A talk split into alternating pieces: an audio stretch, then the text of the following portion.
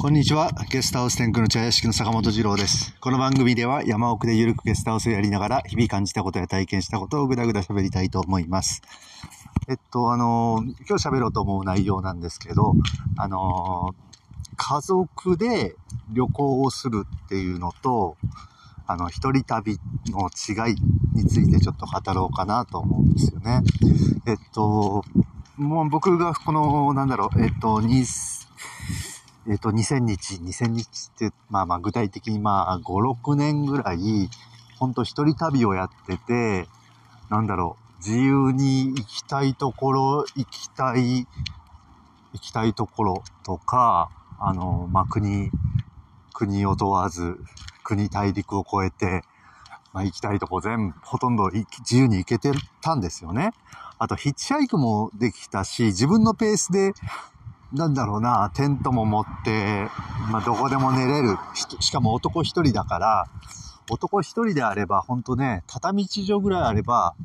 どこでも寝れるんですよね。その安全に。まあもちろん外よりは中の方がいいから、誰かの家に転が、転がらせてもらえるのが一番ベストなんだけど、その誰かの家も本当いや、うちベッドとかないよって言っても、まあ僕ね、あの、ほら、寝袋と、そのスリーピングマット持ってたから、ほんと畳一畳さえもらえれば、どこでも寝れるっていう状態にあったんですよ。うん。で、それで、えっと、一人旅だから、もうほんと身軽、身軽なんですよね。自分が気の向くまま自由にどこにでも行けるし、あのーで、食べたいもの、別に食とかあんまこだわらないから、本当に基本的に安いものだったり、スーパーマーケットでね、安安いもの適当に買ってバナナとかね、かじったり、バナナ、果物、あと生の野菜とかかじったりような、そんな感じだったりしたこともあるし、うん、どこに寝るのも自由だった、どこに行く。しかもあの、なんていうのかな、こうやっぱ、まあなんだかんだ言って僕あの体力ある方だから、あの、まあ普通の他の日本人と比べてなんだけど、体力ある方だから、えっと、なんだろう、む、まあ、それこそね、海外放浪してた20代の頃なんかはもう本当なんだろう、もう自衛隊を経てだったから、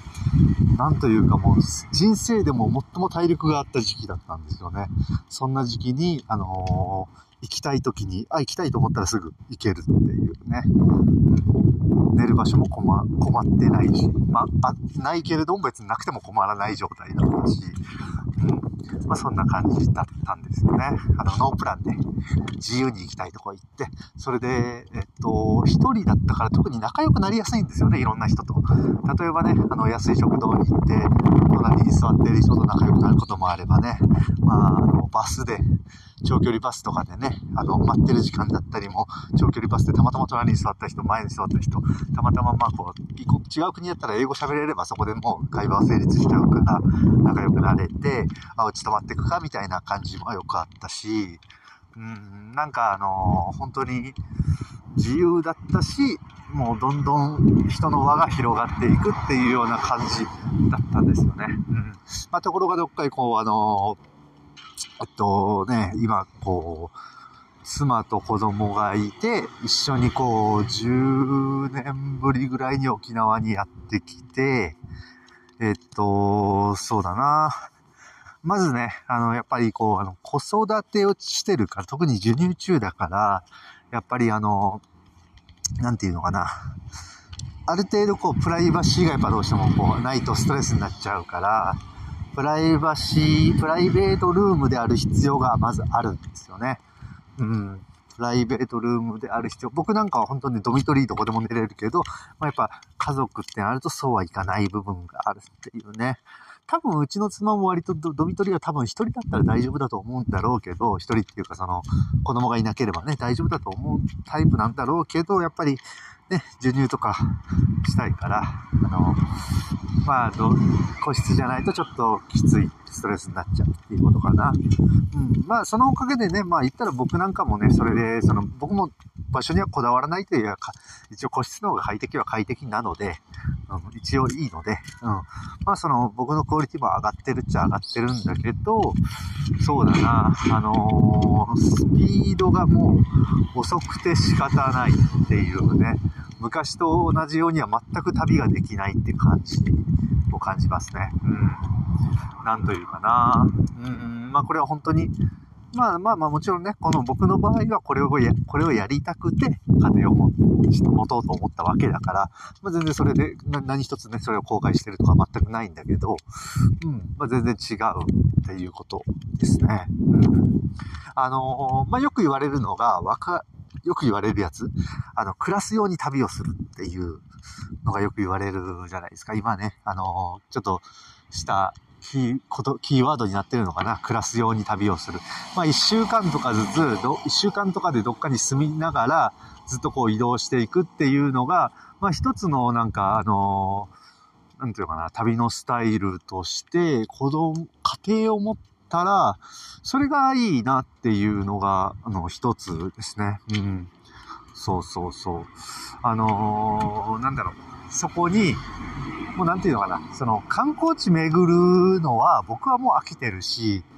まあ妻もなんかあんまり興味ない感じなのかな。なんかインスタ映えするようなのは好きは好きだけど、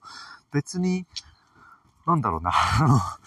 まあ、いいことなのかどうなのかわかんないけど、そのあの、なんだろう、文化？例えばこう沖縄に来たらじゃあ、沖縄村とかなんかあるんですよ。琉球、琉球村ってかな、名前。とか紫村とかあるんですよね。沖縄ワールドとかあるんだけど、まああんまりそういうのに興味はないし、まあ町や、その、なんていうの、集落を歩いてこう楽しいっていうのはあるみたいだけど、うん、そういう、そういうなんかね、観光的な、なんかお城行きたいとか、そういうのは特になくて、うん。まあなので、えっ、と、まあ僕もそういうのはももう別にね、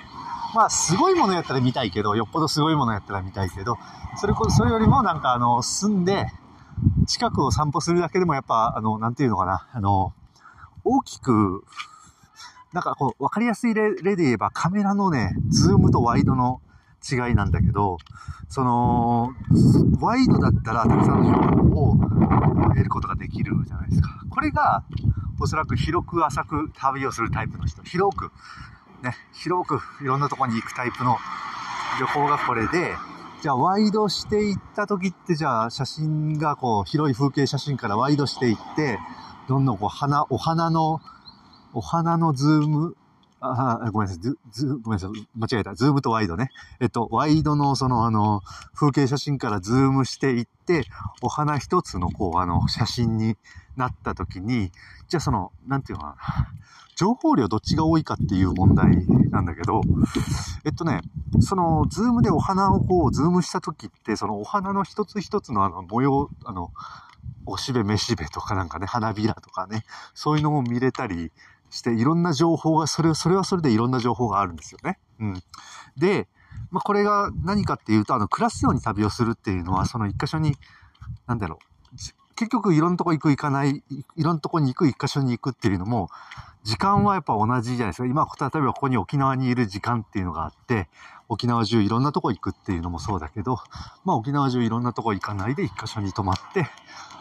まあ、ね、その辺を散歩して回るっていうのは、じゃあ、そこの集落においていろんなものを見ることができるんですよね。うん、いろんな情報があるんですよ。うん。なんかね、えっと、あ、ここ電信柱が例えば、今今ちょっと僕の目の前にあるんだけど、ここ電信柱、あ、3, 3種類あるなとかいうこと気づくんですよね。まあ昔の、本当に昔の古い木の電信柱と、まあ割とよくある、なんかセメントっぽい電信柱と、なんかあのね、鉄の電信柱かな。うん。これ、なんでこう、こういう風になってんだろうっていうそういうのを見るの。まあ別にこれ沖縄に限ったことじゃないんだけど、うん。そういうのをこう、あの、考えていくのでもうすごい情報量じゃないですか。これはこういう風な電信柱で、で、これはこういう役割があって、これはこういう役割があるんだって調べていけばやっぱいくらでもあるわけで、うん。で、なんかね、一つ沖縄のさ、文化においてもなんかね、これなんだろう、石、なんだっけ、このあの、お守りみたいな、あるんですよね。家の周りに。まあ、C さんもそうだけど、あの、石、石みたいなのが大盛りであったりするんですよね。うん。まあそういうのをこう見ていって、それもいろんな形があるから、そういうのも見ていくって、その集落一つだけでも全然いろんな情報があるっていうので、もうそれでも十分楽しいは楽しい。うん。まあなのでなんかこう、昔と違って、その、ね、えっと、いろんなとこ行けるっっていうのはもう、そういうフェーズはもう僕には終わったのかなって、またいつかね、自由になった時、一人になった時はね、またやりたいけど、まあそれはそれでいいし、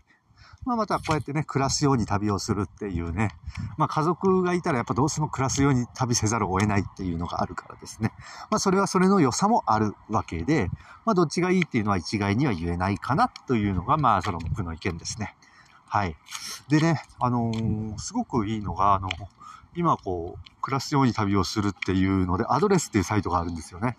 うん。で、うちはアドレスの、あのー、えっ、ー、と、受け入れヤモリでもあるんですよね。受け入れヤモリでもあるけど、その福利厚生として今度旅行するときに年間の制限はあるけど、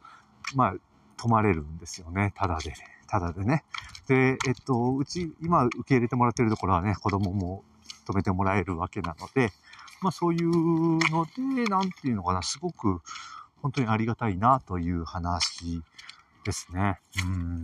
まあ、これでね、例えば10日ぐらい泊まれば一泊、例えばね、そう、昨日の、昨日の、前回のラジオでも言ったのが一泊やっぱ5000円、6000円するからね、どんなに安くてもね。うん、どんなに安くてもね。なので、それがこう、あのー、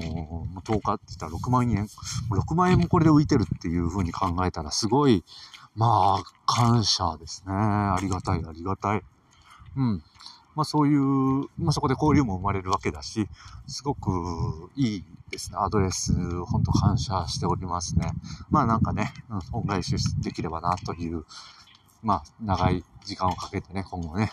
アドレスにもなんか恩返しできればなとは思っております。はい。ということでした。はい。で、今日の配信は終わらせていただきます。お相手は坂本二郎でした。